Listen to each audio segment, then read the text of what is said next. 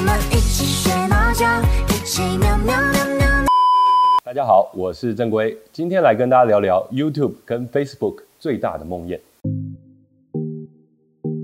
今年呢，在加州的阿纳海姆城市呢，举办了二零一九年的 VCon 大会。那说起 VCon 呢，其实是一个从二零零九年就开始举办，过去十年来一直推动着 YouTube 跟 YouTube 文化发展的一个重要平台活动。那在这个活动上呢，我们可以看到非常多的行销人员啊。品牌专家啊，甚至还有一些明星的经纪人啊，都到现场来寻求合作。不过当然啦，最重要的核心呢，是推动整个 YouTube 文化运转的引擎，也就是所有的 YouTuber 创作者们。那在这次的活动当中呢，VCon 就邀请了超过三百位有百万订阅以上的 YouTuber 来参加。在今年的 VCon 呢，接受欢呼的主角呢，照惯例其实还是这一大群 YouTuber 哈。那这些 YouTuber 呢，很多已经都成为明星了哈。他们有保镖啊，帮他们阻隔粉丝啊，有他们的团队啊，在旁边帮衬，然后甚至有随行人员在拍摄这些相关的记录。不过，真正引发更多人关注以及获得很多讨论的，反而是那些更亲民、更容易被接触到、那些可以被抓来自拍、可以被抓来合照的 TikTokers。科技文化媒体 The Verge 以及 The Atlantic 大西洋杂志这两个备受赞誉的媒体呢，近期都以大篇幅报道了这个网络呃社群媒体世代交替的现象吼，也这也理所当然了，因为这样的一个现象已经渐渐的变得难以忽视，而且很多人其实没有预料到它会来得如此迅猛。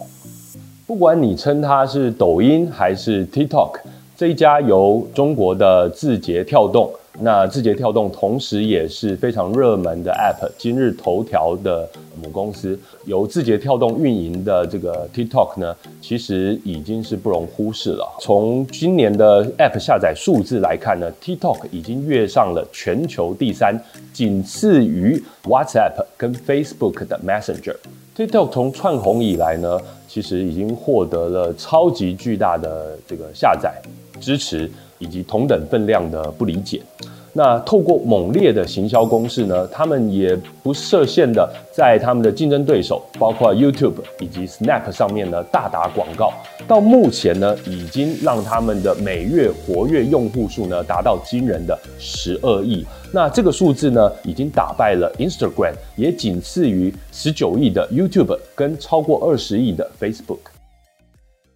就如同当年的电视圈跟 YouTube 产生的强烈对比一样，那 TikTok 呢，其实现在也继承了大人看不懂啊，内容没内涵又没水准啊，不知道在红什么啊等等的标签。那 TikTokers 呢，就像曾经的 YouTubers 一样，比传统的明星呢更有亲和力，更能够接触，更接地气。跟 Facebook 比起来呢，TikTok 才刚开展的这个新世界呢，老实说哈，呃，更为友善，也更为欢乐。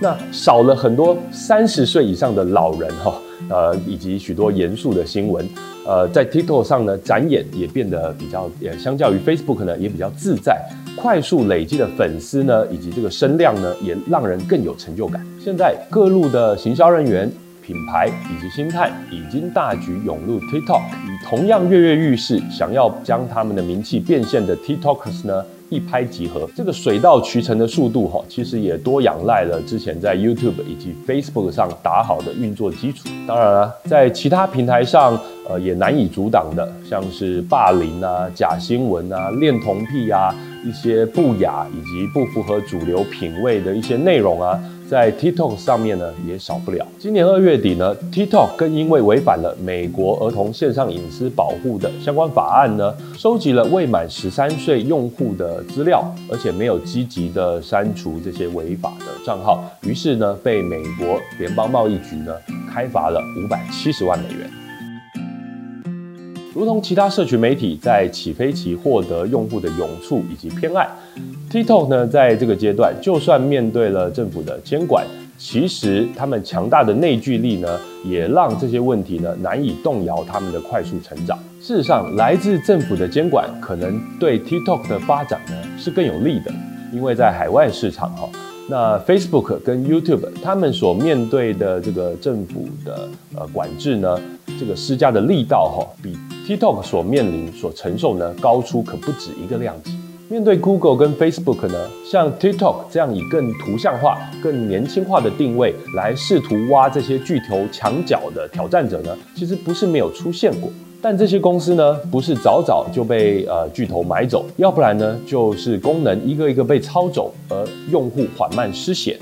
要不然呢，就是被逼迫到墙角，最后不得已关闭。不是矽谷纯血的 TikTok 呢，能发展的那么顺利，其实的确是个特殊的案例。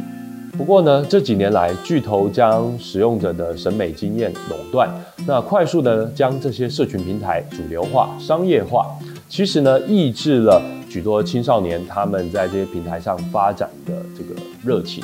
他们渐渐觉得这些社群媒体平台跟他们的现实生活一样丑恶，一样的无趣。此时呢，TikTok 满足了青少年血液里无法抑制的那股本能，他们想要逃离主流，想要逃离掌控。同时，TikTok 的影片也为观看者的大脑呢带来了更快、更猛的多巴胺喷流，更为上传者创造了一个能够快速成名的一个空间。不过，如果真要比起来哈，YouTube 跟 Facebook 还是领先 TikTok 很多啊，而且他们两家公司也还在竞争，更不可能向 TikTok 认输。YouTube 呢，堪称是现在大人打发小孩的神兵利器哈。当然也有推出儿童版本，在前阵子呢，也在自己的 App 上加入了短片故事这个深受年轻人喜爱的新功能。那 YouTube 的分润机制呢，目前也堪称是业界最完整的。Facebook 呢，除了有 Instagram、IGTV，还有专为儿童推出的 Messenger Kids 啊，这个儿童的 Messenger 版本。那另外呢，还悄悄的推出